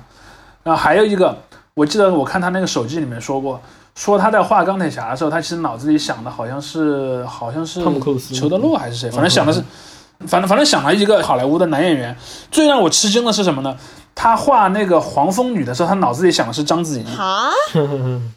他是以章子怡的原型来画的那个版本的黄蜂女的，所以你就会发现说，在美国他们经常会这样，就是说，呃，漫画家会调整的，包括说你去看，呃，在那个小罗伯特·唐尼演完钢铁侠之后，画钢铁侠的画家都会多多少少把钢铁侠画得更像他一些。对，是。的，所以说你要说还原，这个其实也说还原不还原，他肯定不还原，嗯，包括说那个发型啊什么的都不还原，而且修杰克曼太高了，但是哎呀，但是创作团队也知道这一点，所以他经常就故意不让他拍那种他和别人那个身高有明显对比的那种、嗯。那种镜头，就尽量让你忘记这件事儿。而且他哥也选的是一个很壮的，是他哥对吧？对就是那个剑士虎。但是。剑士虎在漫画里面也是很壮的，那个倒是对。更他要比休杰克曼更壮了嘛？对。对，其实按理说，按理说休杰克曼的身材以金刚狼来讲就太细长了，嗯，就一方面太高，一方面他又不够横向不够宽，就是典型的小钢炮嘛。对，就是一个长得像个方块的一个人，我感觉。而且休杰克而且曼只有脸是方的，而且由于他本身警惕性很高，所以他经常是有点微微的弯着腰，然后那个动作就会想让他显得更方了。是那个像漫画里面有一个点，在电影里面有提到，但是用到很少，就是它确实有那个什么一些那种野兽的习性，它会有那种嗯，去闻东西啊，它的嗅觉特别灵敏啊，感什么这些觉东西。对对对，因为金刚狼它在英文里那个名字 Wolverine，我呃沃夫其实是一个美国北部到加拿大分布很广泛的一种小动物，嗯，嗯叫做狼獾。如果你直译就叫狼獾。包括你去看密歇根大学的那个吉祥物就是这个东西，而且密歇根大学的那个学校的代表色也刚好跟它制服颜色是一样的，那种黄色那个是吗？黄色和蓝色嘛。嗯然后狼獾这个动物，就是你会你会看到说那些漫画创作者在创作 Logan 这个角色的时候，他是把狼獾这个动物的一些那种动物的属性给嗯。辐射到他身上去了。尤其是漫画里面非常常见，他经常就会去闻，比如说我我闻到了那个，比方说谁谁谁可能来过这儿，或者说我闻到附近有敌人的气息，你会看到那个漫画里经常有这样的台词。但是在电影里面其实就就基本呃其实很少用这个东西，当然它还是有这个设定，但它很少用。嗯，然后电影里面也把他那个什么暴力属性其实弱化了一点，因为金刚狼，如果你去看他的个人漫画里面，他经常就会说，是很很凶残的。对，他就说我这一辈子什么都不会干，我就只会杀人，这是他的一个相当于口头禅一样的，他就经常会说这个。嗯然后因为这个也跟他那个里面 到处捅人设定那个，他是一个那个所谓的 X 武器计划的实验品的这么一个人设有关嘛。从这一点上讲，他和冬兵是有点像的，嗯，政府改造的机器之一。政府改造的那个超级士兵嘛。嗯，嗯，对，真的，他死的那部我好难过呀。就是我看这种那个漫威的这种超级英雄电影的时候，比如说像呃金刚狼死老了死了，然后或者是像钢铁侠死这种，我第一反应是很难过，然后我第二反应就很现实的想到啊约到期了，或者演演员的问对题。年龄合约都在里面。嗯对，你看，就像那个蜘蛛侠，就现在这个演员 Tom Holland，、嗯他应该后面还会再继续演，包括说像那个主线剧情里面其他那些没有被写死的角色，可能都还会继续往后演。对对这都是这个这个因素在里面。所以你经常去看，你去判断一个系列还会不会出续集，还会出多少续集，你就去那种专门关注行业新闻的那种网站上看，看他跟那个公司之间合约还剩多少部电影。片子？对对，还剩多少部？对，对，所以当时他们骂钢铁侠为什么要死，然后我心想说你这有什么可骂的？他就是 没法演了对。，是的。所以我一开始为什么我知道钢铁侠会死呢？就是我当时一看他之前跟那个漫威签的那个合同，到那儿他已经就是满了，嗯而且还有他年龄也那么大了，他而且他现在身价也很高嘛，嗯，因为他早年开始为漫威工作的时，正是他人生的那个低谷嘛，那个时候他用起来就刚很便宜出来的。时候，嗯对，然后你说现在他已经那么贵了，然后我还跟他续约，那我肯定不跟他续约。如果我是迪士尼老板，我也不跟他续约呀。嗯只是你怎么给他一个比较让观众能接受的结局的问题。嗯嗯嗯。但这也是个命题作文了。你你先他肯定要死，然后再他怎么死对，现在漫威所有都是命题作文。啊？所以我就说，由由于这种加长版电视剧的这么一种呃一种生态的出现，就使得所有的剧本都变成那种甲方的任务罢了。嗯就是比如说甲方肯定会给你一个要求，比如说你这一部里面要用到哪个角色，或者你要引入一个什么新角色，或者你要在剧情上有什么产生什么关键性的效果，这一系列的东西弄下来，就使得那个编剧的发挥空间其实很小很小的。嗯嗯就像我之前说说这一部的那个一开始的那个剧情，一开始的剧情其实是什么？就是蜘蛛侠的呃是秘密身份被曝光了，然后他基于某种原因，他必须恢复这个秘密身份，然后于是他找了一个魔法师去给他施法。这个元素在之前的那个就是在内战的那个漫画，就是二零零七年内战漫画结束之后，是有一个完全一模一样的设定的。但是你看那个里面，它设定就很合理。由于蜘蛛侠的身份被曝光了，那么坏人就知道他是谁，嗯。坏人打不了蜘蛛侠，还打不了他家人嘛。嗯。于是坏人就开始去威胁那个呃那个他的那个、呃伯母嘛，嗯。其实应该叫伯母，因为那个本是他爸爸的哥哥，嗯。嗯然后由于伯母的被人给袭击了之后，他才去找了 Mephisto 去修复这个时这个记忆，修复这个时间线。这个逻辑是很合理的，因为他再强，他也无法去随时随地的保护他的那个，包括说那个 MJ 和那个伯母这样的一些作为普通人的亲人嘛。因为你知道秘密身份这个设定其实历史很悠久的，但是秘密身份这个设定你要让它变得合理，就是让它合情合理。最重要的合情合理的方法，你就是使得它产生了这样一种效果，就是。你身边的人的安全你无法保障，所以你必须把你自己的身份藏起来，因为你自己那么强，你没有必要藏自己的身份。所以这个就是你会看漫画版，它做了一个非常合理的剧情，但最后也也还是坦率的说，我认为也不是尽善尽美，玩脱了。但是你看，在这个电影的版本里面，它又没有这样的一个设定，因为你看他明显给梅安排的那个剧情是在后面的，于是他去修复这个时间线，他只能是为一个更微小的原因去修复这个时间线，甚至你看那个电影里面，奇异博士自己都在吐槽，你可以。先去找那些学校吵啊！你干嘛一开始就 找我用这么严重的那个那个手段呢？所以这一点也确实是给这个电影行业带来了，我觉得是很大的改变吧。嗯，就是说你让这些导演和编剧的角色。就产生了一个和以前不一样的一个一个样子，而且它还跟传统电视剧不一样。传统电视剧一般，比如说那个电视剧有一个主要编剧的，那个主要编剧其实已经给了你一个东西，甚至可能一季就是同一个人写的。我自己写自己的续集，我基本上把它圆回来的那个难度也不大。但在现在这个框架下，你看。那么多个电影项目，那么多个导演团队，那么多个编剧团队，每个编剧团队除了写自己部分，他还要去考虑其他编剧团队写的东西，就使得这个故事边缘变得越来越困难。所以我觉得他再往后做，就挑战会越来越多的。就马上要进入无限地球危机了，大重启，对，差不多全部洗版，差不多。我们今年可以期待一下闪电侠怎么把它，怎么把 DC 给大洗版。我觉得第二季的末尾可能就会有。OK，那今天我们先聊到这儿，我们下周再聊聊别的对这个方面的内容。要预告一下吗？对，下周我们等到这个正好竹溪放出来放虎归山之后，咱们去看看那个新的蝙蝠侠。嗯，对，下一集我们就集中的聊一聊蝙蝠侠，然后说不定也有惊喜客串哦，神秘嘉宾，先欢迎一波。好的，嗯，好，谢谢大家。那我们今天先聊到这儿，谢谢大家。再见。